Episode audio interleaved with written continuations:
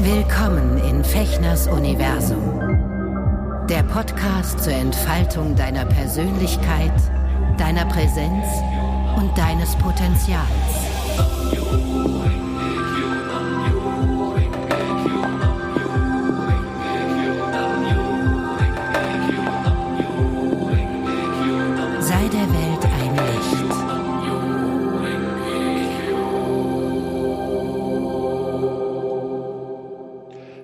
Hallo ihr Lieben, herzlich willkommen zu einer weiteren Folge von Auf ein Wort hier in meinem Podcast Fechners Universum. Ich freue mich, dass du, dass ihr wieder eingeschaltet habt. Ich habe heute einen ganz spannenden äh, Herren, ich habe jetzt gerade gehört, Geek an der Strippe, den Jerome Cantu, den ich vom Synchron kenne, ursprünglich als Aufnahmeleiter dort äh, haben wir uns kennengelernt. Und ähm, heute möchte ich mit ihm über äh, den Umgang im Internet sprechen, über das Wort, das sind zwei Worte, ich gebe es zu, virtuelle Verantwortung. Äh, Jerome, schön, dass du da bist, dass du dir Zeit genommen hast. Moin. Ja, Hallöchen, hi Sven. Und äh, ja, wie sagt man in Hollywood immer, thanks for having me? äh, you're welcome, you're welcome, you're welcome. ja, vielen Dank für die Einladung. Ich bin gerne hier. Du, wir haben ähm, in den letzten Jahren immer mal wieder zu tun gehabt, ursprünglich äh, im Synchronbusiness. Das machst du ja seit ein paar Jahren gar nicht mehr. Ne? Du hast dort äh, als Aufnahmeleiter Richtig. gearbeitet. Äh, vielleicht, um das am Anfang mal kurz, äh, kurz anzusprechen. Ähm, wie bist du dazu gekommen? Weil du bist ja ursprünglich äh, hast du ja Juristerei gelernt. Also ne, du hast ein Jurastudium hinter dir. Gar, gar nicht so ursprünglich. Tatsächlich ähm, habe ich angefangen, man wird es kaum glauben heute, aber ich habe angefangen mit einem Schauspielstudium. Ach. Und habe, habe an der Berliner Schule für Schauspiel Schauspiel studiert und bin aber schon während des Studiums zu der Erkenntnis gelangt, dass ich nicht als Schauspieler arbeiten möchte, sondern dass ich hinter die Kulissen möchte und dass ich, also es hat mich schon während der Filmübungen, die man da ja macht äh, ähm, und so, hat mich letztendlich alles drumherum am Ende mehr interessiert, als letztendlich zu spielen. Also, und ich meine, Schauspieler ist eine Berufung. Wem sage ich das hier? Das äh, ja, stimmt. du am besten. Und wenn man eben diese Berufung nicht voll und ganz spürt, dann ist man da auch letztendlich falsch. So ist das zumindest mein Empfinden.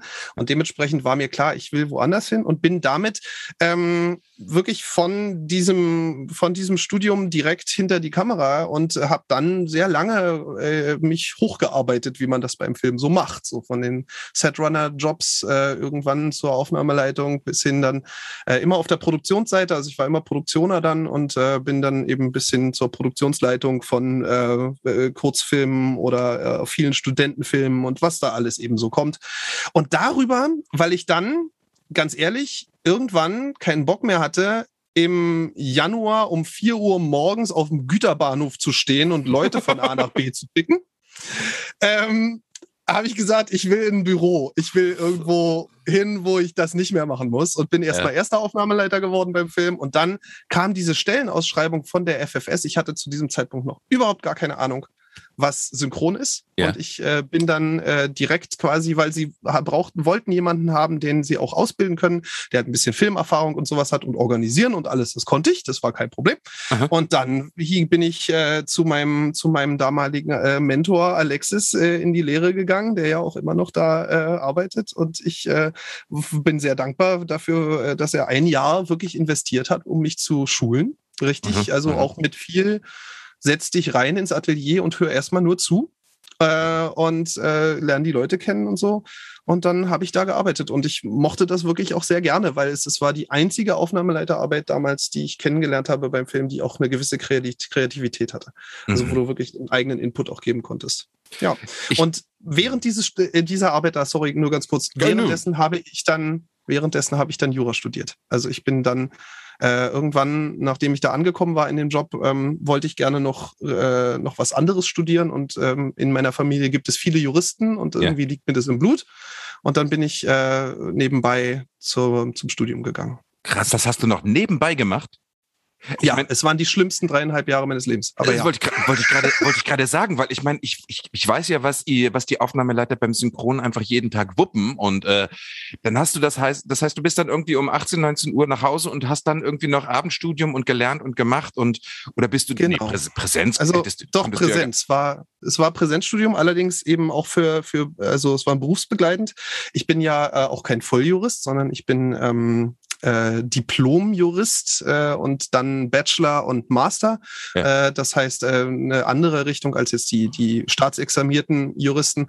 Ähm, und ich bin immer, ich habe bis 18 Uhr gearbeitet und dann war ich um 18.30 Uhr in der Uni und bin um 22 Uhr nach Hause und äh, ja, das dann halt eine ganze Zeit lang. Alter, bist du wahnsinnig. Das war ich, ich, ich weiß, ich weiß was Jura. Ne, mein Bruder hat Jura studiert. Ich weiß, also mhm. ich meine, äh, ich bin gerade erstmal, ich meine, was, das heißt, du hast Schauspielausbildung gemacht, dann bist du beim Film gewesen. Übrigens Aufnahmeleiter, das ist also Aufnahmeleiter am Set. Ich habe echt immer gedacht so, mhm. ey, du brauchst dir Nerven wie Drahtseile, ne? Aber hallo. Also wie, was, was die da wuppen und wie die da angequakt werden von allen möglichen und von irgendwelchen Histrionen, Schauspielkollegen und so, ne? Irgendwie, dass, dass der Schuh drückt und sowas, wo ich denke so, Alter, lass den, lass den Mann oder die Frau da mal machen, ey, die sind total gestresst sowieso schon, ja. Mhm. Oh, das hast du gemacht? Nee. Ja, okay, ja, ich hab, ja, äh, äh, Respekt mhm. hast du ja sowieso schon irgendwie seit wir uns kennen, aber irgendwie jetzt nochmal mehr. Also, äh, wie, wie hast du das gemacht, ohne einen Burnout zu kriegen? Ähm, naja, ich muss ganz ehrlich sagen, ich, du warst äh, jung, du brauchtest ich, ich war Geld. jung und brauchte das Geld. Das ist genau der, der Punkt. Ja, also naja, ich habe ich hab nicht mal wirklich viel Geld dafür bekommen damals. Also das war das meiste waren irgendwelche, äh, sagen wir mal, was sich so im Rahmen meiner Aufwandsentschädigung be, äh, ähm, äh, auf, enthalten hat. Aber äh, also das stimmt nicht ganz. Ich bin am Ende, äh, auch bevor ich dann äh, zum Synchron gegangen bin, da war ich in Babelsberg schon ganz gut unterwegs. Da haben wir die großen, auch die großen Hollywood-Filme, die da gedreht wurden, Born Supremacy war ich dabei und so bei Geil. großen Sachen die dann auch kamen. Und das ja. war auch wirklich eine spannende Erfahrung, da mit den Amerikanern zu drehen, ist halt ja. nochmal eine völlig andere Nummer als, als die deutschen Produktionen. So, das, äh, das, also da, das war schon ganz gut am Ende. Äh, die Anfangsjahre waren halt wirklich hart äh, mit kein Geld und dann eben immer nachts und überall. Und also, und ich kann natürlich auch jede Menge Anekdoten rauskramen von irgendwelchen Kindern, die am Set da waren und irgendwelche Wohnmobile zerlegt haben, dann vor meinen Augen und so. Und so, also da gibt es wirklich viele, viele schöne Geschichten. Okay. Aber ähm, nee, es war eine spannende Zeit, aber es ist halt für mich auch irgendwie deutlich gewesen, äh, auch wenn ich damals noch, äh, noch nicht so in dem Alter war, aber irgendwie hatte ich gespürt, it's, it's, it's a young man's game, weißt du so. Also das ist, du bist halt in diesem, in diesem Job, äh, da werden nur sehr wenige wirklich alt, ja, mhm. weil du hast halt wirklich eine Dauerbelastung und du bist sechs Wochen 24-7 unter Strom. So, mhm. so lange mhm. gedreht. Hast du mit den ja. Wachowski-Brüdern beziehungsweise jetzt mit den, mittlerweile mit den Schwestern mal gedreht? nee, habe ich nicht. Nee, äh, das das habe ich nämlich in Babelsberg gemacht. Ich hatte zwei Drehtage. Mhm. Die haben in Babelsberg, äh, die, haben ja auch, die machen ja auch Matrix und so. Ist jetzt, glaube ich, der vierte Teil, der dort irgendwie produziert wird oder genau. wurde sogar. Ja. Und ich habe ähm, bei Ninja Assassins, das war so eine Geschichte Ach. mit so hier so so so so Art, ähm, ähm, ähm Kung Fu Art Geschichte mhm. oder sowas haben nice, die vor ein paar ja. Jahre gemacht. Hatte ich so zwei Drehtage.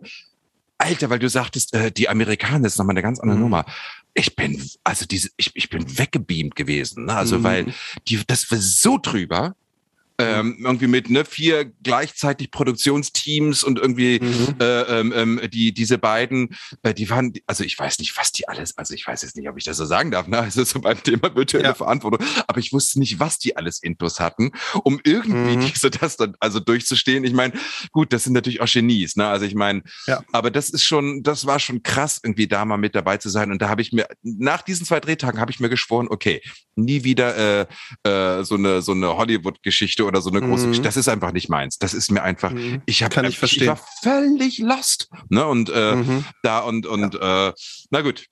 Ah ja, okay, das hast du, das hast du die ganze Zeit gemacht. Okay, natürlich. Richtig, ja, genau. Ja, und, dann, und ich ja, wollte letztendlich ähm, auch zu dem Aufnahmeding, ich wollte noch irgendwie was, ähm, was Konkretes ähm, als, als, als Futter sozusagen, als Fundament für mich äh, finden, ähm, was ich als Studium nutzen kann. Einfach auch, weil ich da zu dem Zeitpunkt schon ahnte, dass ich mich gerne selbstständig machen will irgendwann. Mhm. Und wenn ich mich selbstständig machen will, dann wusste ich, dann kann ich jetzt mich hinsetzen und autodidaktisch versuchen, irgendwie alles Mögliche zusammenzukramen. Mhm. Oder ich mhm. kann mich halt wirklich nochmal committen und setze mich dahin und hatte dann auch sehr sehr viel Spaß am Studium, muss ich sagen. Also ich habe dann ja auch weiter studiert noch, obwohl ich das hätte nicht weiter müssen. Mhm. Ähm, und und es hat einfach großen Spaß gemacht. Ich studiere nach wie vor immer noch sehr gerne. Äh, also ich wird sicherlich auch nicht das letzte Mal sein, dass ich studiert mhm. habe. Es macht einfach Spaß für mir. Und dann ähm, fand ich, das hat mir das Gebiet auch sehr gut gefallen. Und es ist halt dadurch, dass es ein, ein Wirtschaftsjurist war, den ich, äh, dass ich studiert habe, also Wirtschaftsjura, war das Ganze eben auch zu 70 Prozent Jura, zu 30 Prozent BWL. Das heißt, es war auch sehr äh, viel drin, was jetzt die Volljuristen nicht haben, dass man viel mit Bilanzen und ähm, ne, die ganzen letztendlich äh, wirtschaftlichen äh, Zahlenteil und so. Mhm. Und es war, um ehrlich zu sein, die perfekte Voraussetzung, um sich irgendwann selbstständig zu machen, weil du wusstest über Steuern, du wusstest über Buchhaltung, du wusstest über Recht und Gesetz. Es war einfach gut. Sehr geil. Und das führt zu dem, sag mal, wie lange hast du synchron gemacht?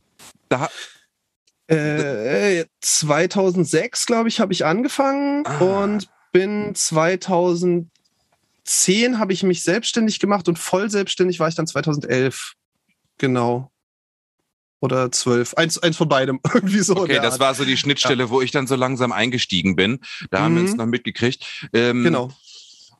Und ich glaube, 2012 bin ich raus. Ja, 2012. Was, was ich ja spannend finde, ähm, das, also was, was ich ja immer geil finde, wenn so Leute, wenn, ne, so, so, so ihrem, ihrem, ähm, ihrem inneren, ihrem mhm. inneren Weg, ihrem inneren Ruf folgen. Ne? Und das ist natürlich mhm. bei dir mhm. eine ganz interessante Geschichte, wo wir jetzt drauf kommen, weil es um dieses Thema ähm, Verantwortung und verantwortungsvoller ähm, Umgang und auch ähm, verantwortungsvolles Verhalten im Internet geht. Du hast ähm, dann angefangen, erstmal neben, also nebenbei so ein, so ein ähm, Online-Games zu spielen. Und das war mir gar nicht mhm. klar, dass man damit wirklich ähm, ähnlich wie heutzutage diese YouTube-Influencer irgendwie auch echt Kohle verdienen kann. Ne? Also, mhm. weil ich bin, ich bin jemand, ich habe jetzt gerade neulich war ich bei einem Freund, der hat mir gesagt, komm, wir spielen mal wieder irgendwie ein Videospiel und ich so, oh, ich weiß nicht. Und ich war echt nach zwei, nach einer Stunde oder so habe ich gesagt, ey, können wir es echt lassen? Es ist, ich, ich, ja, ich habe Kopfschmerzen, ich habe keinen Bock. Es, ich, ich, ich kann damit nichts anfangen. Du hast schon als Kind, hast du gerne Videospiele gespielt oder wie kommst du ja. zu dieser Leidenschaft?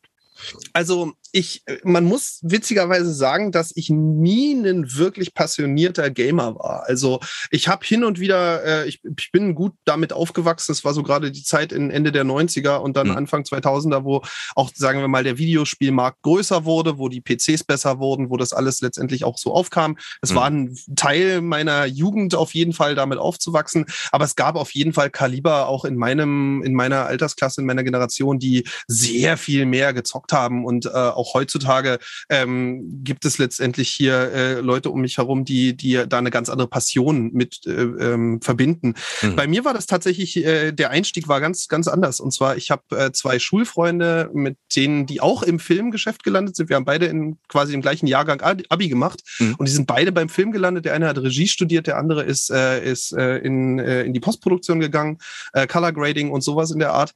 Und ähm, wir hatten allesamt quasi zur gleichen Zeit Zeit die Schnauze voll vom Film. Also wirklich mehr oder weniger wirklich um die gleiche Zeit rum. Ja, also äh, äh, allesamt waren so vom produzierenden Film. Also ich meine, bei mir war es äh, eben mit dem Synchron eigentlich relativ entspannt, aber ich wollte mich halt auch verändern beruflich dann und ähm, und hat wir hatten allesamt äh, gesagt, okay, also zum produzierenden Film gehen wir nicht nochmal und und da gehen wir jetzt nicht nochmal hin zurück. Mhm. Was machen wir denn dann? Und äh, dann kamen wir letztendlich auf die Idee und sagten, naja, lass uns doch mal dieses neue Medium, ja in Anführungszeichen angucken. Äh, 2011, haha, äh, YouTube und und, alles, was es damit zu tun hat. Wir haben ja letztendlich zusammen auf jeden Fall das Fachwissen um eine ordentliche Produktion hinzukriegen. Mhm. Und jetzt äh, geht es darum, dass wir uns sozusagen ein Thema aussuchen. Und ähm, einer von diesen Jungs war halt ein sehr passionierter Gamer und der hat ein Spiel gefunden, was einfach so seinesgleichen gesucht hat. Das, äh, da geht es um auch ein konkretes Spiel bei mir. Ich bin jetzt kein niemand, der tausend Sachen spielt, sondern bei mir ist es wirklich ein konkretes Game, was seit 2012 in der Entwicklung ist und äh, nach wie vor auch immer noch in, in, der, in der Entwicklung ist. Das ist die weltweit größte Crowdfunding-Kampagne. Äh, die haben inzwischen über 300 Millionen Dollar eingenommen, äh, um dieses Spiel sozusagen Stück für Stück zu verwirklichen.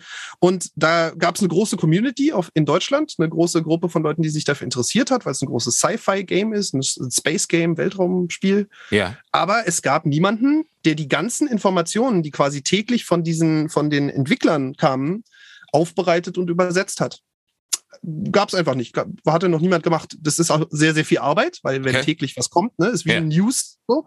Ja. Ähm, Und dann haben wir an, da angefangen und dann haben wir losgelegt und so waren erst ganz klein und haben dann uns immer weiter gesteigert und jetzt sind wir halt in genau diesem Segment. Es ist natürlich ein ganz kleiner Nischenmarkt. Ähm, für eben dieses Spiel sind wir halt in Deutschland Marktführer. Das heißt, wir sind der größte YouTube-Channel, der größte Livestreaming-Channel darum. Und ich habe täglich äh, in, in der Woche vier Sendungen, die letztendlich sich entweder um ein Spielen gemeinsames oder wirklich um News. Also das ist ein, richtig eine, eine kleine Sci-Fi-artige Nachrichtenshow, wo dann reinkommt, wir haben von den Developern diese Woche die und die und die und die und die Infos gehabt. Und das, und das sind zum Teil sind es sechs, sieben Seiten Text, die die dann schreiben, mhm. weil sie schreiben, wir haben jetzt das entwickelt und wir haben jetzt das gemacht und wir haben jetzt hier ein neues Schiff und wir haben jetzt da eine neue Mechanik und so. Und da muss man das halt lesen, zusammenfassen und dann eben für die Leute so produzieren, dass es eben interessant ist und äh, spannend ist, das zu gucken. Ähm, wenn man sich eben grundsätzlich dafür interessiert natürlich. Also für alle anderen ist das böhmische Dörfer, klar. Für Aber, mich ist es total böhmisches ja. Dorf. Ich habe ich hab halt nicht mehr, klar für das, das Gespräch, ne, weil ich dann dachte, okay, ich muss ein bisschen wissen, was du da eigentlich machst. Und dann bin ich überhaupt erst dahin gekommen. Also äh, darfst du sagen, um was für ein Spiel es sich da handelt? Ja, klar. Ja, ja, klar, sagen, natürlich. Oder? Richtig, ähm, ja. Mhm. Also es geht um Star Citizen. Ähm, und, Star äh, Citizen, okay. Genau, Star Citizen heißt das, genau. Und äh, das ist ähm, derjenige, der, der, der, der das letztendlich der Visionär dahinter ist, ist ein Spieleentwickler, der kommt auch aus den 90ern. Mit dessen Spielen bin ich auch mit groß geworden. Mhm. Und der hat jetzt sozusagen gesagt, jetzt möchte ich, wo die Technik steht und wo es möglich ist, möchte ich nochmal alles auf eine Karte setzen und möchte nochmal ein richtig großes Ding, aber ich möchte mich nicht von fremdem Kapital durch die Wirtschaft abhängig machen, mhm. sondern ich sage, Leute, wenn ihr das Spiel haben wollt, dann Crowdfunding. So. Geil. Und es fing an mit einer Kickstarter-Kampagne mhm. und die ist so durch die Decke gegangen, dass mhm. der ähm, jetzt letztendlich nach, äh, nach sechs Jahren äh, im Endeffekt dahin kommt, dass er über 300 Millionen damit hat und auch eben wirklich täglich Updates dazu rausgibt. Und es kommt, also man kann da auch schon viel drin spielen und es wird halt sozusagen von Jahr zu Jahr ein bisschen größer, das Ganze bis es dann irgendwann ähm, so weit ist, dass, dass man sagen kann, jetzt ist es fertig. Aber so richtig fertig soll das nie werden. Also es soll ist quasi ein sich immer erweiterndes Universum und das ist auch der Reiz daran. Darum macht es ja auch Spaß, daran zu bleiben. Und ist das, ist das sowas wie so ein Kriegsspiel oder ist das irgendwie sozusagen eine virtuelle Community oder, oder, oder Welt, wo man sich sozusagen selber dort ähm, ähm, einen eigenen Raum schafft oder, oder weil, weil, weil man Letzte, nimmt ja Part dran, oder? Man, also genau. wenn man, wenn man dort genau. Crowdfunding macht, wird man quasi Mitglied und kann dort mitspielen Richtig. und hat Richtig. sozusagen die Möglichkeit, dort ähm, sich eine virtuelle, eine virtuelle Identität aufzubauen, oder wie? Korrekt, ja, genau. Und das ist auch letztendlich der, der Sinn dahinter. Es ist, es ist ein sogenanntes MMO. Äh, das ist in, in der Gaming-Welt heißt das Massive Multiplayer Online Game. Mhm. Äh, das heißt, letztendlich alle, die online kommen, können zusammen spielen, wenn sie sich entsprechend miteinander vernetzen. Äh, bei dem Spiel ist es sogar so gedacht, dass wirklich alle sich online in diesem Universum begegnen können, wenn mhm. man eben zufällig gerade am gleichen Ort ist. Mhm. Also das heißt, aus, mit Australien oder sonst welche Leute, die sich da einklinken, können theoretisch einem auf dem Server einfach irgendwo begegnen. Und ähm, dadurch, dass es eben auch ein Rollenspiel ist, ist es tatsächlich eine Art, für die Leute, die sich mit Spielen auskennen, wissen dann damit was anzufangen, eine Art Second Life. Es gibt es nämlich als Spiel, ich weiß nicht, ob du davon schon mal gehört hast. Ja, ja. Es ist ne, tatsächlich eine virtuelle Realität. Nur, dass diese Realität halt 600 Jahre in der Zukunft spielt, nach den Vorgaben dieser Entwickler und dementsprechend du mit Raumschiffen durch die ganze Zeit durch die Gegend fliegen kannst. äh, und äh, aber du hast letztendlich da Sportwettbewerbe drin, genauso wie du dich an eine Bar setzen kannst und ein Bier bestellen. Ähm, oder eben natürlich auch, weiß weiß ich, kannst auch Star Wars nachspielen, kannst auch hier Bounty Hunter werden oder was auch immer, Sachen durch die Gegend transportieren oder Schmuggler werden oder was auch immer. Also es ist letztendlich so, dass der Umfang momentan immer noch ein Entwicklungsumfang ist. Das heißt, das Aha. ist, wie man so schön sagt, eine Sandbox. Das wird also immer noch getestet und getestet. Aber letztendlich sieht man jetzt schon, dass es darauf hinausläuft, ähm, dass du immer mehr kannst und dass am Ende dann wirklich auch du theoretisch auf irgendeinen Mond deinen kleinen Außenposten hinsetzen kannst, um dort dein Gemüse anzupflanzen, was unter dieser besonderen Sonne in diesem Sternensystem besonders cool wächst oder so. Ja, also ne, das ist letztendlich den Spielern überlassen. Aber mach mir mal Hoffnung bitte, weil ich bin manchmal sehr pessimistisch, wenn ich so an unsere Welt denke und unseren Umgang ja. miteinander, vor allen Dingen in der virtuellen, virtuellen Welt. Äh, gibt mhm. es die Erde noch oder ist sie schon lange zerstört? So ist es, ja. Da hast du absolut recht. Ja. Gibt, gibt es die Erde noch oder ist sie zerstört mittlerweile? Die gibt es, die gibt in, es noch. In, in dem Spiel. In dem Spiel gibt es sie noch. Ähm, das Problem ist eher, dass es, äh, und das ist auch gar nicht, also sie, sie nehmen sich immer sehr, sehr viel auch in der Geschichte, äh, was, man, was man bei der Menschheit nachvollziehen kann. Das Problem ist eher, dass es quasi eine zweite Erde gibt. Also, dass es auf der anderen Seite der, des Galaxiearms, wo man da ist, gibt es ein, ein Ding, das heißt dann Terra. Das mhm. eine heißt Sol, das andere heißt Terra. Und, das andere, und diese Erde entwickelt sich so gut, dass die inzwischen sagen, wisst ihr was, Leute, eigentlich haben wir die Regierungsgewalt. Eigentlich, eigentlich hat die alte Erde, die ist eigentlich kaputt und, und zerstört und wir sind der schöne neuere Planet. Und es, es, es gibt jetzt so dieses Munkeln, dass es sich darüber dann, dass es darüber eben so Separatistengruppen gibt und dann Bürgerkriege ausgebrechen könnten, weil die einen wollen halt das ne, neue Zentrum. Also es ist wirklich sehr menschlich auch. Also okay. es ist tatsächlich auch, entwickelt sich auch so, wie man sich äh, Staaten zum Beispiel vorstellt. Das heißt, du kannst da wirklich auch deinen dein Größenwahn ausleben, wenn du dich entscheidest, in deiner, in deiner Figur jetzt irgendwie so, so ein Trump hoch 10 zu werden, kannst du das machen. Es sei denn, du wirst da irgendwie gestoppt von anderen Mitspielern. Genau. Von anderen. Alter, es ist nicht, es ist allerdings, man muss sagen, sie haben äh, an einigen Stellen sehr klare Riegel gezogen fürs Gameplay. Das heißt, dass du, du kannst zwar ein politisches Amt erreichen, aber du kannst jetzt zum Beispiel kein Imperator oder Diktator oder sowas in der Art werden. Das würde, wenn das die Spieler machen könnten, würde das ganz schnell dazu führen, dass einfach vielleicht 60 Prozent der anderen Spieler keinen Spaß mehr dem Spiel hätten. Okay, ne, weil sich die, das Balancing so verändern würde, ja. dass es keinen Spaß mehr machen würde. Also das heißt, am Ende hat immer der Game Master, also hat immer die, die Firma, die es macht, das Sagen. Mhm. Und die können auch immer jederzeit da Stellschrauben dran stellen. Aber in, innerhalb diesem Rahmen kannst du dich halt frei entwickeln und entfalten, wie du willst. Das ist, das ist die Idee daran. Ja. Das ist spannend, weil, und jetzt kommen wir mal wieder in die echte Welt ein bisschen zurück, ja. Ähm, ja. weil ähm, gibt es da, da gibt es ja dann sicherlich ein juristisches Regelwerk, woran, woran sich alle halten müssen. Ähm, wie demokratisch oder wie, wie ähm, gleichberechtigt ist das und wer hat das aufgestellt und äh, wie, äh, wie fest ist das? Verändert sich das auch immer wieder? Und da sind wir jetzt auch wieder bei dir als Juristen.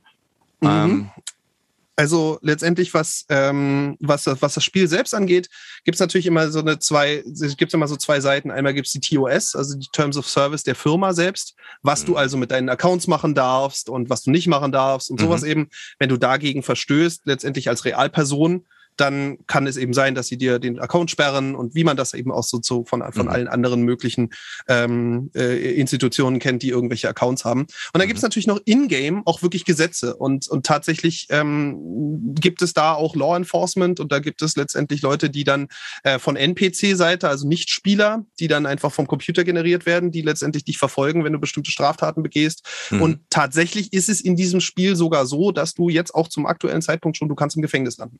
Also wenn wenn dich jemand schnappt und mhm. dann landest du in einem privatisierten auf einem Mond in einem privatisierten Knast und kannst entweder deine Zeit absitzen, Realzeit, du musst ja. dann wirklich unter Umständen eine Stunde dazu bringen und ja, guckst die grauen Wände an. Oder du kannst halt, wie das heutzutage schon in amerikanischen Gefängnissen so ist, du kannst halt dir ein Werkzeug schnappen und kannst in der Mine abbauen gehen. Und wenn du Zeug abbaust, dann kriegst du Strafe erstattet. Also dann musst du weniger Zeit da verbringen. Und okay. dann kommst du wieder raus. So. Also sie haben auch, sie haben sozusagen da ein sehr enges, enges Konstrukt drin eben gerade damit man diese virtuelle Realität mhm. auch unter Kontrolle halten kann. Denn kannst dir vorstellen, bei sozialen Netzwerken ist es ja schon so, dass wir sehr, sehr viel eine Verrohung haben, dadurch, ja, dass scheinbare Anonymität da ist. Mhm. Und bei einem Spiel wo ein anderer Spieler überhaupt gar keine Chance hat, herauszufinden, mit wem er es da auf der anderen Seite zu tun hat. Mhm. Denn beim sozialen Netzwerk kannst du es vielleicht irgendwie noch hinkriegen, aber bei einem Spiel weiß nur die Firma, welcher Realname hinter welchem Account steht. Das, das mhm. kriegt sonst niemand raus. Und das heißt, da muss der Customer Support eben sehr, sehr gut funktionieren und auch dafür brauchst du eben Recht und Gesetz sozusagen. Ähm, und das macht dann die Maschine im Zweifel selbst. Also, dass Krass. sie dann entsprechend los, Leute losschickt, ähm, die sie selber kontrolliert, die dann die Leute eben einfangen fangen oder, oder, oder im, im, Zweifel in letzter Konsequenz auch abschießen. Okay. Ja. Sag ja. mal, ähm, ich habe mehrere Fragen. Ähm, bevor ja, wir jetzt auf, auf diesen Zusammenhang, was ich mega spannend finde, zur, zur, zu den Social Media kommen, was, was ihr da, mhm. was, was du da eigentlich machst oder wo du ja quasi Profi-Fachmann bist gerade, ne? Und auch noch mhm. äh, ähm, da sozusagen ähm, informierst drüber. Ähm, mhm. Wie hoch ist denn der Suchtfaktor bei sowas? Der, der, der Suchtfaktor kann bei so einem Spiel jetzt aktuell in dem momentanen Stadium, wie es sich befindet, ist der noch nicht sonderlich hoch, weil es ist nach wie vor eine Testumgebung und du kommst an viele Ecken und Kanten und manche Sachen sehen noch nicht schön aus und manchmal ja. fällst du durch die Decke durch und sonst was. Also, und damit wirst du automatisch aus so einem, aus so einem Suchtding rausgerissen, weil letztendlich ja die okay. Immersion zerplatzt dann. Wenn das Ding aber fertig ist, dann muss man durchaus realistisch sagen, dass das ein vermutlich recht hohes Suchtpotenzial hat, wie alles, wo man sich mit sehr viel Aufwand in eine künstliche Realität begeben kann. Wir kennen das schon aus Spielen wie, wie World of Warcraft früher, wo die Leute hängen geblieben sind drauf im Zweifel. Wenn sich letztendlich die Spielrealität angenehmer und schöner formuliert und zeigt als mhm. die eigene gelebte, hm. dann ist es letztendlich genau das, was auch äh, zu einer Sucht führen kann und äh, wo man einfach auch heutzutage Computerspiele direkt mit reinrechnen kann. Ne? Das mhm. ist ähm, letztendlich eine Art von, du kriegst beim Computerspielen äh, bei bestimmten Erlebnissen Aussch eine Ausschüttung von Endorphinen mhm. und entsprechenden Botenstoffen, genauso mhm. wie bei bestimmten Drogen oder Glücksmomenten, oder Orgasmen, Klicks was einfach, auch ne? immer. Oder? Genau, irgendwas ja. der Art. Alles äh, der Art. Und das führt bei einem Computerspiel natürlich auch dazu, dass du das letztendlich wiederhaben willst. Und das wiederum bedingt dann unter Umständen auch eine, eine Suchtgefährdung. Also man darf da nicht ähm, blauäugig rangehen. Ähm, letztendlich ist es äh, immer in dem Charakter selbst mit mhm. enthalten, mhm. wie anfällig man dafür ist und wie mhm. wie äh, und und muss das sozusagen mit bewerten. Aber es, es ist durchaus gegeben, dass es, dass sowas entstehen kann, ja. Krass, okay, aber das ist, ich meine, ich habe heute gerade wieder mit jemandem gesprochen, der sagte, ja, dann irgendwie, ne, weil ähm, ähm, ich habe jetzt gerade wieder so ein Thema in, in den Social Media gehabt, wo ich wirklich mit zu kämpfen habe. Ja, dann irgendwie halte ich doch da zurück und so. Wie gesagt, nee, ich will mich aber nicht da zurückhalten. Also weil Social Media gehört einfach mhm. zu unserer oder überhaupt die virtuelle Welt wird aus unserem Leben nicht mehr wegzudenken sein. Man kann die zwar ignorieren, aber mhm. ähm, ich finde es ja neugierig und spannend, wie kannst du sie verantwortungsvoll und, und vor allen Dingen konstruktiv für uns alle ähm, zu etwas Gutem nutzen. Mhm. Und ähm, ihr habt einfach da die Möglichkeit mit eurem mit eurem Channel, sage ich mal, mit eurem ähm, das das verlinken wir übrigens alles hier ähm, und, mhm. ne, und in den in den Keynotes oder Show Notes, wie das heißt, ähm, wie man dich findet und wenn Leute neugierig sind, irgendwie da mal reinzugucken, äh, habt ihr äh, da habt ihr natürlich auch die Möglichkeit, irgendwie damit Einfluss zu nehmen, indem ihr einfach zumindest die Community, ihr macht das auf Deutsch, ne? Wir machen das auf Deutsch, ja. Wir sind das heißt, eben auch komplett auf deutschsprachiges Publikum aus. Und ihr arbeitet mit den Entwicklern zusammen, die, die ähm, geben euch die Infos und die, äh, die, die, die Neuigkeiten, dass ihr das an, mhm. die, an die Fans und an die Supporter quasi äh, weitervermittelt und mit denen im Austausch seid. Genau, also letztendlich ist es so, alle in der gesamten Community kriegen die Informationen. Mhm. Wir kriegen sie ein bisschen früher, weil wir eben schon seit vielen, vielen Jahren jetzt mit denen zusammenarbeiten, haben so einen kleinen Informationsvorsprung, damit wir schon mal ein mhm. bisschen mehr wissen und schon mal, mal, zum Beispiel, wenn da irgendwie angekündigt ist, da kommt ein neuer Patch, dann kriegen wir immer als erstes die Information, das Spiel kriegt ein Update mhm. und zwar vermutlich dann und dann, verlasst euch noch nicht drauf, aber bereitet euch im Zweifel schon mal vor. Sowas, sowas kriegen wir schon mhm. als Info. Ähm, aber ansonsten ist es letztendlich dann schnell für alle alle auch verfügbar. Und dann geht es eigentlich darum, dass man sich eben möglichst zeitnah hinsetzt, das alles zusammenschreibt und äh, zusammenfasst und dann eben ein entsprechendes Video dazu produziert oder wenn es ein größeres Event ist, dann auch mal einen längeren Livestream, der das Ganze parallel begleitet und so. Mhm. Und ähm, unsere, unsere Zuschauerschaft kommt aus eben Deutschland, Österreich, Schweiz. Interessanterweise viele, viele Dänen und Niederländer auch mit dabei. Da sind wohl viele auch deutschsprachig, ähm, so dass das irgendwie Sinn macht, bei uns mhm. zuzuhören. Ähm, und äh, ja, dementsprechend ist es also, muss man auch sagen, im gesamten Online-Bereich, und ich habe jetzt viel gesehen und erlebt, weil ich ja jetzt auch sehr, sehr viel, oder weil ich jetzt auch seit vielen Jahren jetzt als auch als Berater da arbeite, mhm. ähm, wir haben eine unglaublich liebevolle erwachsene Community. Also wir mussten bisher nur ganz, ganz selten reglementierend eingreifen. Ja, die Leute kommen zu uns auch aus einem gewissen Eskapismus raus ne, mal eben nicht Nachrichten gucken, was wirklich in der Welt gerade schief läuft, sondern wie steht es eigentlich da bei dem Spiel, äh, wo ich schon seit Jahren daran interessiert bin. Und das bedeutet, man hat auf jeden Fall eine gemeinsame Ebene, wo alle sich darauf begegnen. Und wir haben halt sehr festgestellt, dass wir eine sehr, sehr zahme, sehr liebevolle Community haben, äh, auch von, von ja inzwischen äh, mehreren äh, 10.000 Leuten, die What? trotzdem alle, ja, ja, also die in trotzdem alle sehr, ähm, sehr lieb sind. Also bei unser YouTube-Channel hat jetzt, glaube ich, etwas ist über 20.000 Abonnenten und ähm, die, die anderen äh, bei den Twitch-Sachen, das sind also so, keine Ahnung, so roundabout haben wir so 40, 50.000 Leute, die sich dafür wow. interessieren. Okay, genau. das heißt, ähm, die sind dann mehr oder weniger auch ähm, dann in diesen Livestreamings und so äh, schalten sich dazu. Das heißt, du bist dann teilweise, genau. ähm, wenn du da abends online gehst oder machst du das tagsüber äh, wahrscheinlich? Nee, äh, in der Regel abends. Ähm, in der Regel abends, weil letztendlich tagsüber hat naturgemäß kaum jemand Zeit, wirklich ja. einzuschalten. Ja. Äh, während, während Corona war es ein bisschen anders übrigens, während der Pandemie, wo alle im Homeoffice saßen, da hatten viele mal nebenbei einen Livestream offen oder so, ja. Also das hat man so richtig gemerkt, so dass du, dass du auch tagsüber auf einmal Zuschauerzahlen hattest, die du sonst nicht hattest. Wow. Ähm, aber in der, in der Regel macht man das, machen wir das abends und so. Und ne, du darfst jetzt, man darf jetzt von der Größe jetzt nicht davon ausgehen, dass auch jeden Abend so viele Leute einschalten. Ne? Also zu unseren Hochzeiten haben wir so zwei, 3.000 Leute, die parallel zugucken. Und in, ähm, im Regelbetrieb sind es dann vielleicht nur 100 bis 300 die dann am jeden, jeden Donnerstagabend zum Beispiel, jeden Freitagabend einschalten und so. Wir haben ja Geil. feste Sendetermine damit auch. Geil. Das heißt, damit kann mhm. man dann natürlich auch, wenn man so viele Follower zum Beispiel bei YouTube hat, ähm, auch schon ein bisschen ähm, Einkommen generieren, ne? Ja, also YouTube an sich ist tatsächlich eine Sache, die äh, nur über die Werbeeinnahmen eigentlich gar nicht funktioniert. Das ah. ist schon lange vorbei. Äh, das, das ist eigentlich nur eine Kleinigkeit, äh, die da so mit reinkommt. Äh, was halt wirklich funktioniert, ist äh, Twitch, also Livestreaming. Mhm. Ähm, weil da die Leute auch wirklich quasi live für den Content, den sie da direkt sehen, dann eben eine Subscription dalassen, die dann einem Geld einbringt oder mhm. äh, ein Werbegeschenke spenden, alles Mögliche in dieser Art. Mhm. Ähm, und was auch sehr gut funktioniert, ist eben ein, ein äh, langfristiges Crowdfunding. Wir haben eine Patreon-Plattform. Ähm, das bedeutet also, dauert Patreon ist super, ja.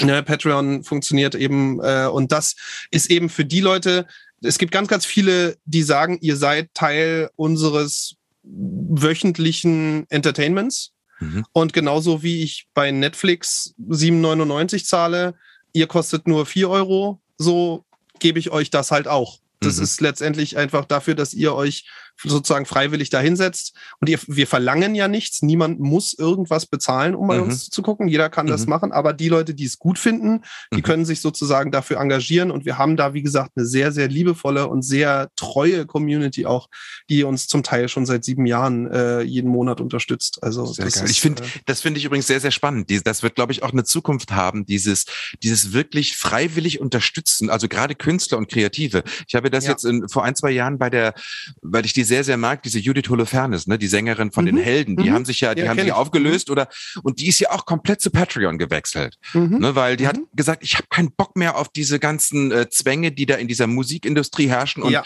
wenn man sich ein bisschen damit auskennt, was diese Global Player, also gerade im Musikbusiness irgendwie, was für ein Aber abgefuckter Scheiß da abgeht, ähm, habe ich gedacht so, ey, ich gebe der gerne einen kleinen Obolus im Monat ja. und dann ähm, bekomme ich aber wirklich von ihr die Sachen, die aus ihr herauskommen, ja, und die sie kreativ in die Welt geben möchte. Und ich finde es super. Also von daher, ähm, ich bin sehr, sehr neugierig, wie, wie das in Zukunft äh, sich weiterentwickeln ja. wird. Und gerade für uns Kreative, äh, wo ich dich jetzt einfach mit dazu zähle, obwohl du jetzt etwas machst, was, was, ähm, was jetzt erstmal nicht so, wo man denkt, so, ah, das ist der klassische kreative Bereich. Aber letztendlich ist es ja doch etwas, ne? Also eine virtuelle Welt schaffen und ja. das supporten und da Leute irgendwie zu informieren und zu begleiten und selber zu spielen. Ähm, ist interessant, dass du ursprünglich Schauspieler bist. Jetzt spielst du sozusagen. Äh, ja, ja. Du bringst alles zu, also ja, ja. Das habe ich mir ja, das habe ich mir hier ähm, tätowiert. Everything falls into place. Also du bist für mich genau. ganz klassisch jemand, der so, der so wirklich, wo alles an den Platz fällt, was du bisher gelernt hast. Weil jetzt kommt noch dazu, ja. dein Wirtschaftsding, dein Wirtschaftsjura, was du gemacht hast, bietest du ja auch an für Leute, die sich quasi in der virtuellen Welt selbstständig machen, die dort äh, einen Channel aufmachen wollen, die dort, äh, ne, ich habe dich auch schon mal um Unter Unterstützung gebeten. Irgendwie guck mal bitte mhm. über meine Website rüber, ne, dass das juristisch alles in Ordnung ist und so. Ähm, genau. Mega, weil du bist natürlich da, du bist da absoluter Fachmann jetzt, ja. Ähm, das, das hat sich einfach so ergeben. Ne? Also wir, wir haben äh, letztendlich richtig losgelegt mit dem Kanal und allem, dass es dann stand und so haben wir 2014. Ähm, und ich bin dann natürlich auch eingestiegen in diesen ganzen Bereich, den ich ja auch noch nicht richtig kannte. Influencer, den, den Begriff gab es damals noch gar nicht so wirklich. Ne? Also das, das waren letztendlich YouTuber oder so, hm. ähm, die dann eben solche Sachen gemacht haben. Ein paar große gab es davon ja auch schon. Hm. Und dann bin ich einfach, äh, habe ich angefangen und bin den Einladungen mal gefolgt und bin zu den Veranstaltungen hingegangen. Und dann gab es eben von YouTube-Veranstaltungen, von Twitch-Veranstaltungen. In Berlin mhm. wurde der YouTube Space eröffnet, der ja da ähm, auch, äh, auch, ähm, auch sitzt ähm, an, der, an der Oberlandstraße. Mhm. Also ne, da, da gab's, waren auf einmal ganz viele Veranstaltungen und so. Und ich war immer der Networking-affinste von uns dreien, die diesen Channel gemacht haben. Mhm. was man ja als Produktioner vom Film irgendwie immer ist. Ich weiß, das mhm. ist so. Da mhm. gibt ja immer die, die, äh, die Leute, die gerne reden und die Leute, die eigentlich gerne nur den Champagner trinken. Und ich war immer einer, der geredet hat. ähm, Und so mache ich es jetzt auch noch und bin dann eben zu diesen Dingern hin und habe dann selber gemerkt, dass es sehr, sehr viele junge Leute gibt, also auch deutlich, deutlich jünger als ich, äh, mhm. auch schon zu dem Zeitpunkt, ähm, die das machen, die damit im Zweifel gutes Geld verdienen, aber die ganz, ganz doll aufgeschmissen sind, wenn es darum geht, äh, das Ganze dann auch steuerlich korrekt zu melden, den mhm. entsprechenden Behörden, den Kontakt mit Behörden, Institutionen. Man mhm. gilt in Deutschland seit 2012 als YouTuber, Influencer, Streamer, wie auch immer, ist man gewerbetreibend. Mhm. Das heißt, man ist kein Freiberufler, sondern man ist, man hat einen Gewerbebetrieb. Und das bedeutet eben auch, man muss alle entsprechenden Voraussetzungen und alle entsprechenden Regeln erfüllen. Mhm. Und wenn nicht, dann kann das eben mal schnell ins Auge gehen. Wir wissen, wenn man sich mit irgendjemandem nicht anlegen sollte in Deutschland, dann ist es das Finanzamt. Mhm. Ähm, und wenn die sozusagen einmal äh, einem da Ärger machen, dann haben die einen ganz schnell auf den Kieker.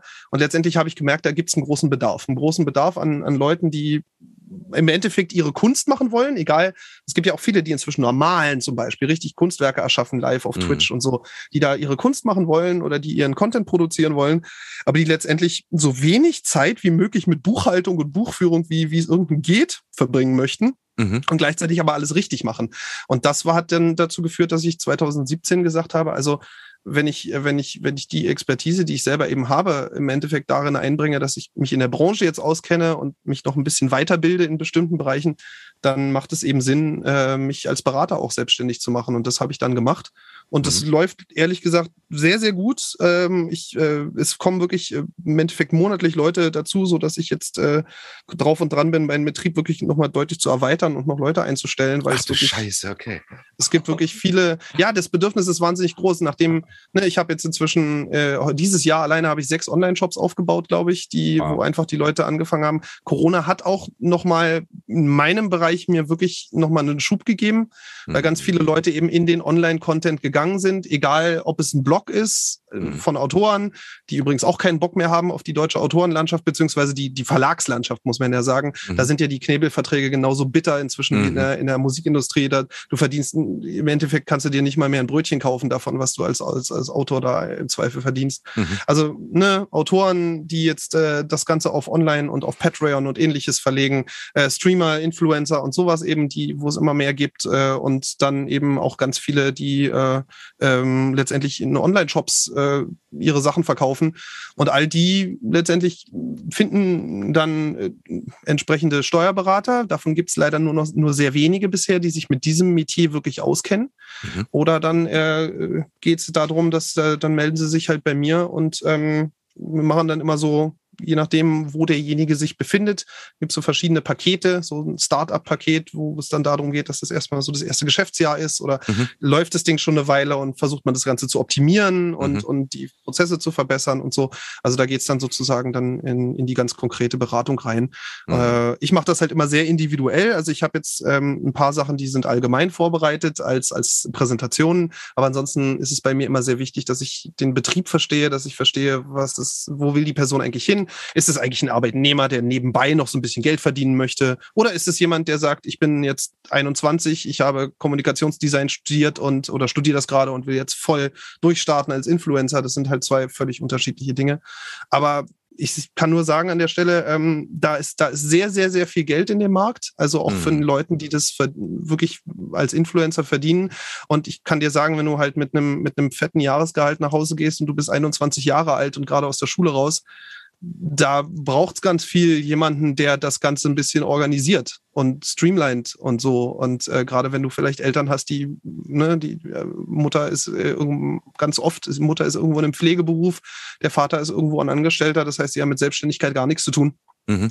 Da hast du das halt sehr viel. Also das heißt, meine Klientschaft ist so im Durchschnitt, habe ich vor kurzem ausgerechnet, zwölf Jahre jünger als ich. Wahnsinn. Ja, und du bist ja auch noch, ich meine, du bist ja auch noch, jetzt sage ich mal, ein junger Hüpfer, ne? Also ja. Wahnsinn, was du schon, also ich bin, also ich meine, ich bin sowieso schon beeindruckt von dir, aber jetzt bin ich erst recht äh, äh beeindruckt. Äh, aber es macht total, es, ja, da fällt alles an seinen Platz, weil du wahrscheinlich ja. immer gesagt hast, okay, ich folge dem, wo ich echt Bock drauf habe. Und ich mache nichts äh, oder ich bleib nicht an einem Ort, wo ich das Gefühl habe, da bin ich in der Sackgasse geraten für mich. Also ja. immer so, so, wo da, ich sage immer so ganz, ganz platt, so wo das Herz hüpft, wo ich, wo ich sage, äh, Alter, da habe ich richtig Bock drauf.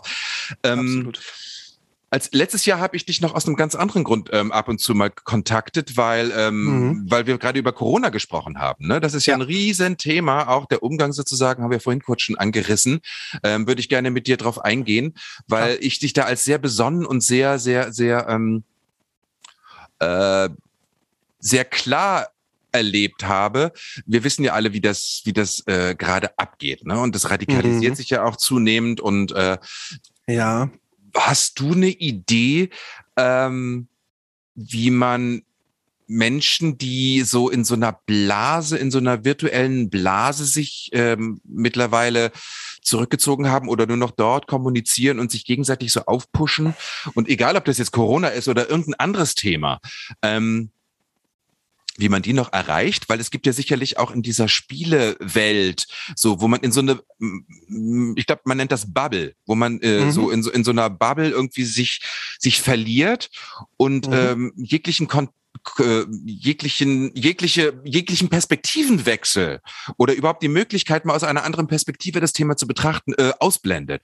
Ja. Ähm, Sag mir doch mal, ähm, ich habe dich letztes Jahr als sehr klug und auch in den Medien immer wieder ähm, und in so Kommentaren ähm, ähm, als jemand äh, erlebt, der ganz klar immer auch gesagt hat, äh, achte auf die Quellen, guck genau und recherchiere, von wem was kommt. Ne? Also als das gerade mhm. letztes Jahr so losging, wo dann wirklich dann so von Leuten, wo man gedacht hat, Alter, was ist das denn hier? Wirklich dann so Reichsbürgerseiten gepostet wurden und so und wo ich gedacht habe, so ich drehe hier durch, weil ey, so mhm. sind die Leute nicht drauf, bis ich gecheckt mhm. habe, okay, die haben nicht gelernt, ich musste das auch ähm, schmerzhaft mhm. lernen, und das ist aber jetzt ein paar mhm. Jahre her, immer erstmal wirklich gucken, mhm. was sind die Quellen und wirklich bitte mal ins Impressum gucken und einfach nochmal in die Unterseite und vielleicht auch mal den Namen und, und googeln, woher was kommt. Das passiert nur ganz wenig. Wie kann man die Leute erreichen, dass dieser verantwortungsvolle und vor allen Dingen auch ähm, korrekte sag ich mal, auch menschlich und sozial korrekte Umgang im Internet irgendwie einigermaßen wiederhergestellt wird oder überhaupt gefördert wird oder wie wir damit umgehen, weil das ist ja für uns alle eigentlich mhm. Neuland. Ne? Aber hallo, ja. Ja, ja. Ja, wie, wie, kann man damit umgehen? Ich glaube, wenn ich eine, eine, eine wirklich äh, rundherum kompetente Antwort darauf hätte, hätte ich wahrscheinlich schon einen Bestseller geschrieben. Und ähm, äh, das wäre ist nämlich genau die Antwort, die momentan überall gesucht und gebraucht wird. Ne? Ähm, wie kriegt man, wie kriegt man solche Menschen ähm, wieder eingefangen oder beziehungsweise letztendlich auch äh, überhaupt erstmal erreicht? Ähm, das ist ja die, die, die ganz große Frage, die sich in verschiedensten Themen jetzt momentan äußert. Und letztendlich ähm, ist das leider ein sehr, sehr vielschichtiges Problem, mhm. äh, was dahinter vielleicht, steckt. Darum vielleicht, gucken, vielleicht gucken wir erstmal, wie genau. das psychologisch eigentlich entsteht.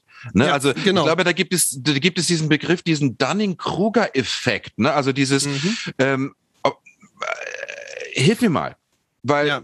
du hattest also, das neulich mal in so, ne, in so einem Nebensatz äh, geschrieben oder erwähnt mhm. und ähm, lass uns da mal gucken, wie sowas überhaupt erst entsteht, dass du nicht mehr zugänglich bist für, für, ähm, für eine andere also Perspektive. Also, der, der Dunning-Kruger-Effekt ist etwas, was jeder von uns kennt. Also das ist eine Sache, die ist äh, sehr, sehr, also sie ist quasi ein, ein intrinsischer Bestandteil des, des menschlichen Seins, wenn man so will. Hm. Ähm, tatsächlich geht dieser, die, die, diese, die, die Bekanntheit dieses Effekts, auch wenn es natürlich noch gar nicht so, so hieß und auch viele, viele Jahre erst, äh, viele Jahrhunderte brauchte, geht auf Sokrates letztendlich zurück, ne? der, der hm. gesagt hat, ich weiß, dass ich nichts weiß. Also das heißt, dass die endgültige Erkenntnis eigentlich die ist, dass man überhaupt keine Ahnung hat.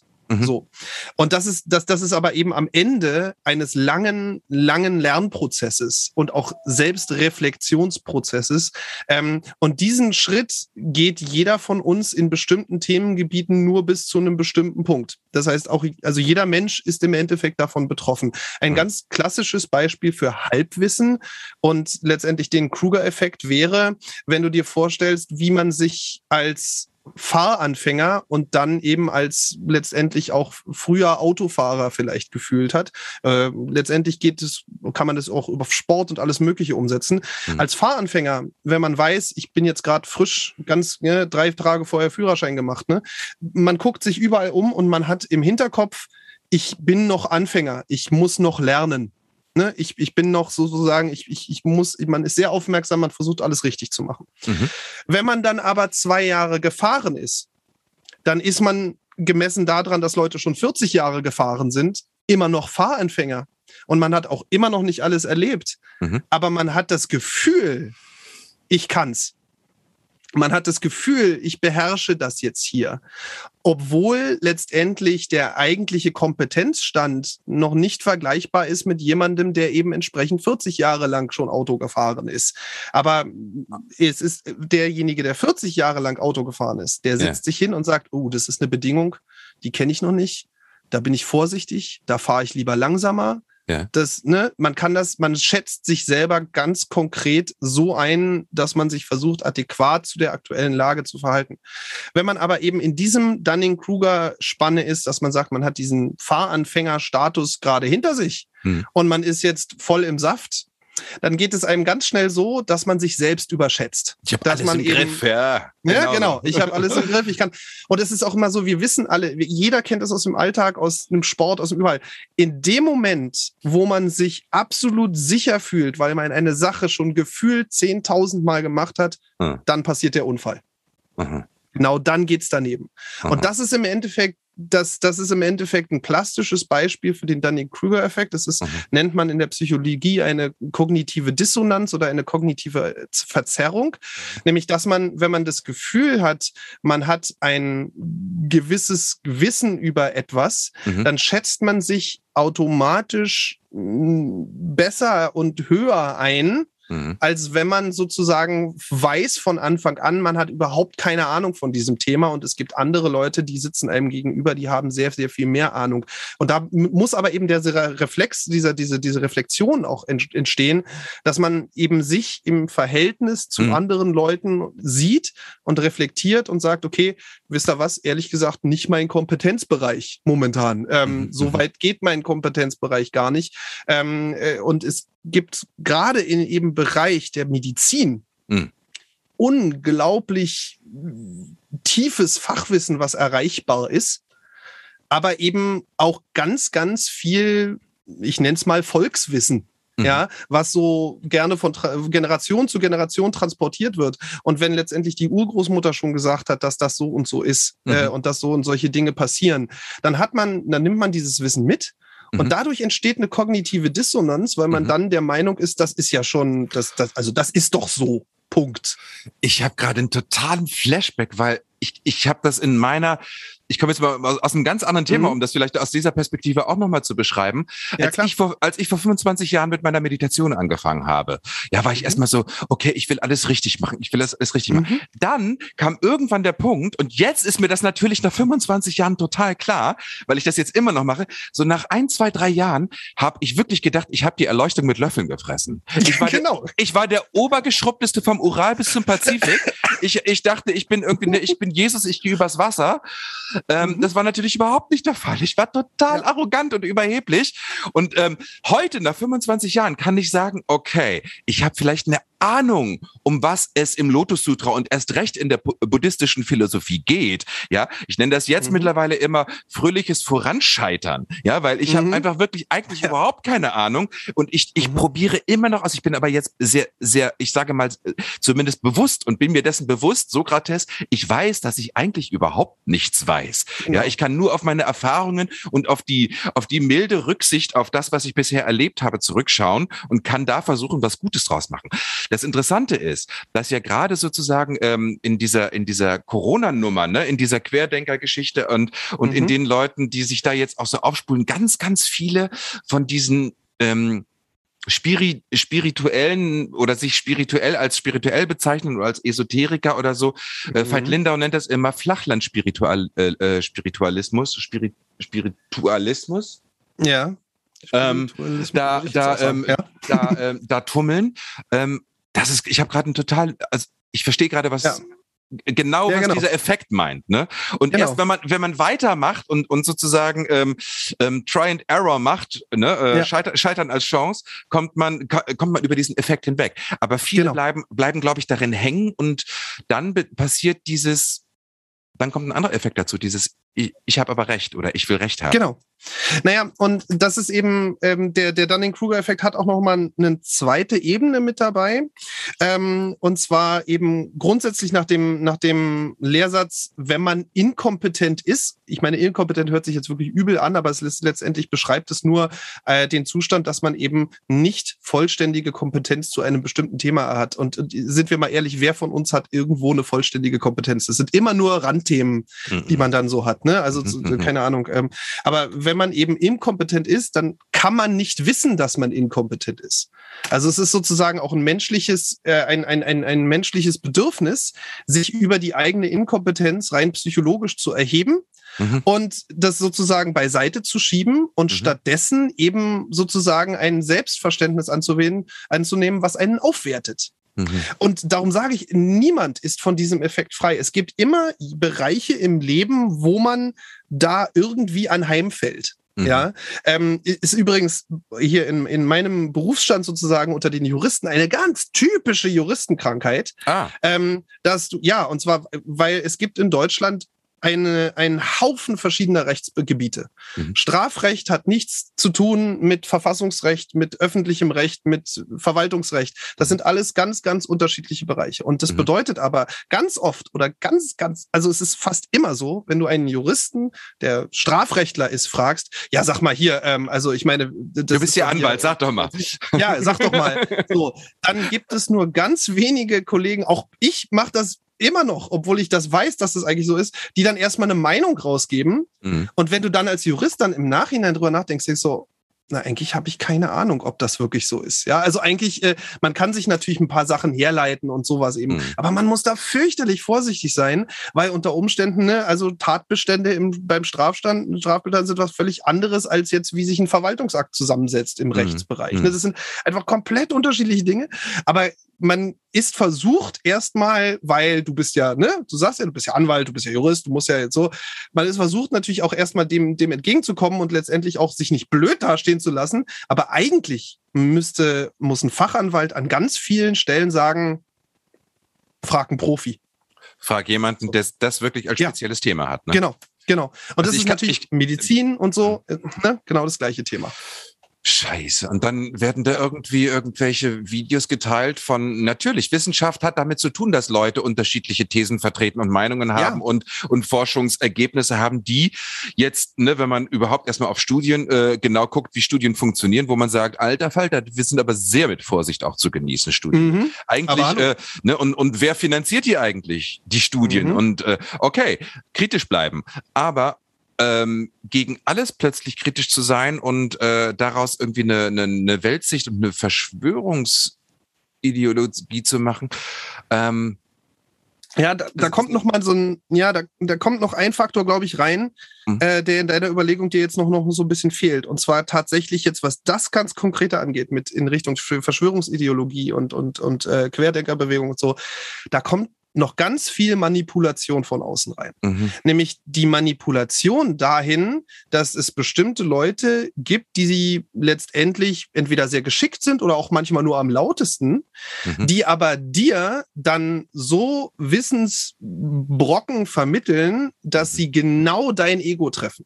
Mhm. Dass sie also genau sozusagen, die wissen, was ungefähr deine Meinung ist und dann mhm. letztendlich wird ein Teil aus so einer Studie herauskopiert, rausgenommen oder wie auch immer, ein mhm. Zitat aus, frei aus dem Zusammenhang gerissen und sonst was alles, was mhm. letztendlich genau die Narrative bedient, die du gerne hören möchtest mhm. und die dir wiederum, wenn du das gerne hören möchtest, dann auch das Gefühl wieder gibt, dass du kompetenter bist, weil du Dinge weißt, die andere nicht wissen, mhm. als vorher. Und dabei rein faktisch betrachtet, bist du sogar inkompetenter geworden, weil du letztendlich eine Information nicht im Ganzen betrachtet hast, sondern nur die, die ne? mein Unwort des Jahres 2020 war, mein persönliches Unwort hm. war Überschriftenleser. Überschriften. Oh. Ne? Ja, ja du ja, weißt ja. genau, was ich meine, glaube ja, ja, ja. oder? So, ne, dieses, die, man liest eine Überschrift. Ich selber falle da auch an. Ich, ich bin selber bin da nicht frei von. Ich habe mhm. auch das oft. Ich scroll durch meine NTV-App oder durch irgendwelche anderen Sachen und lese eine Überschrift und denke, oh, guck mal, so. Und dann mache ich zu, weil ich keine Chance mehr habe und dann bleibt aber die Überschrift hängen. So. Mhm. Und dann muss ich mich dazu hinsetzen und sagen, nee, also bevor du darüber redest, lies doch mal den gesamten Artikel. Und wir wissen alle auch, wie manipulativ auch Überschriften sein können an Überhaupt der Stelle. die Medien, ja, ja. Also ne? gerade genau. jetzt in diesem Wahlkampf, ne? Also es ist richtig. Ich, kann das ja. nicht. Ich bin so froh, wenn Sonntag vorbei ist. Also nur für die, die später irgendwann mal hören. Wir sind jetzt fünf Tage mhm. vor der mhm. Bundestagswahl 2021. Ähm, ja. So froh, wenn das vorbei ist, weil ich, also das ist ekelhaft. Ich kann es nicht Aber mehr hallo. ertragen, wie da manipuliert ja. wird. Ähm, ja. Also kleines Fazit, wir haben jetzt auch keine Lösung, wie wir damit umgehen. Also ich kann nur daran appellieren, irgendwie äh, äh, ne, ähm, integrales, integrale Perspektive, also wirklich aus verschiedensten Perspektiven immer wieder vergucken, sich selbst zurücknehmen oder wirklich so die Vogelperspektive einnehmen. Okay, was mache ich da eigentlich gerade? Und ja. ähm, äh, sich selber beobachten, äh, wie, wie, wie man da gerade unterwegs ist. Ähm, ist aber auch eine Übungssache. Ja. Das, das muss man auch erstmal erstmal lernen. Äh, wir leben wirklich gerade in heftigen Zeiten. Ne? Wir haben ein Spielzeug ja, ja. seit 15, sag ich mal, maximal 20 mhm. Jahren an die Hand bekommen, wo wir als Menschheit, glaube ich, äh, normalerweise mindestens 200, 300 Jahre für bräuchten, um damit einigermaßen umzugehen. Ja. Und wir sind da alle reingeworfen. Wir können aber auch das nicht ignorieren, ne? weil um Richtig. zum Anfang zu kommen, als mir gesagt wurde, dann geh doch aus diesen sozialen Medien raus. Nee, nee, nee. also es gibt gar keine das kann Chance. Nicht der Weg sein. Nee. Und ähm, mhm. wir, wir müssen irgendwie miteinander alle irgendwie gucken, wie wir da verantwortungsvoll und vor allen Dingen auch dort menschlich miteinander umgehen, weil was da teilweise passiert in diesem ja. Schutz der vermeintlichen Anonymität, ja. äh, na, schon Distanz. Es ist manchmal, ist, manchmal ist es nicht mehr Anonymität. Man, man merkt, oder ich habe in, in, in mhm. meinem Umgang damit jetzt viel gemerkt, manchmal ist es einfach nur die gefühlte Distanz.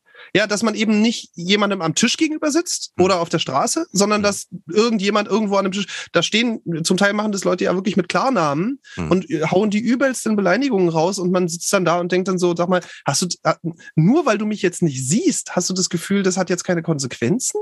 Hm. oder so. Also ich meine, weil letztendlich auch eine Anzeige deshalb ist natürlich genauso, kann man natürlich genauso stellen wegen hm. Beleidigung und wegen allem möglichen dieser Art Bedrohung im Zweifel und so. Also es ist manchmal ist es wirklich schon dieses nur die gefühlte Distanz, die die dann die dann dazu führt, dass da äh, die Hemmungen fallen. Mhm. Und äh, also was ich an der Stelle auf jeden Fall gelernt habe und was ähm, weil ich wurde sehr, sehr viel auch von Freunden und Bekannten gefragt, weil ich ja zwischenzeitlich wirklich sehr, sehr intensiv auch äh, in dieser Corona-Zeit kommentiert habe und soziale Medien eben genutzt habe, um mhm. meine Meinung dazu zu sagen und ähm, im Zweifel, also ganz viel und ganz oft auch so typischer Juristenart auch so zu korrigieren auf eine freundliche Art und Weise, ne? wenn man sagt, mhm. da ist ein Artikel und jemand ja. hat da irgendwie einen falschen Schluss rausgezogen, lieber nochmal die komplette Quelle drunter setzen und zu sagen, ey, pass mal auf, guck dir das mal genauer an, schau dir mhm. das mal an, wie es eigentlich formuliert ist und so. Ähm, das bedeutet eigentlich was anderes. Aber äh, die Leute haben mich gefragt, sag mal, warum machst du denn das? Warum gibst du denn diesen Stress? Das ist ja fürchterlich und so. Also ich, ich muss da die Klappe halten und so. Ich kann jeden verstehen, der sagt, ich möchte mich dem nicht aussetzen. Das, das, das muss jeder für sich selbst entscheiden.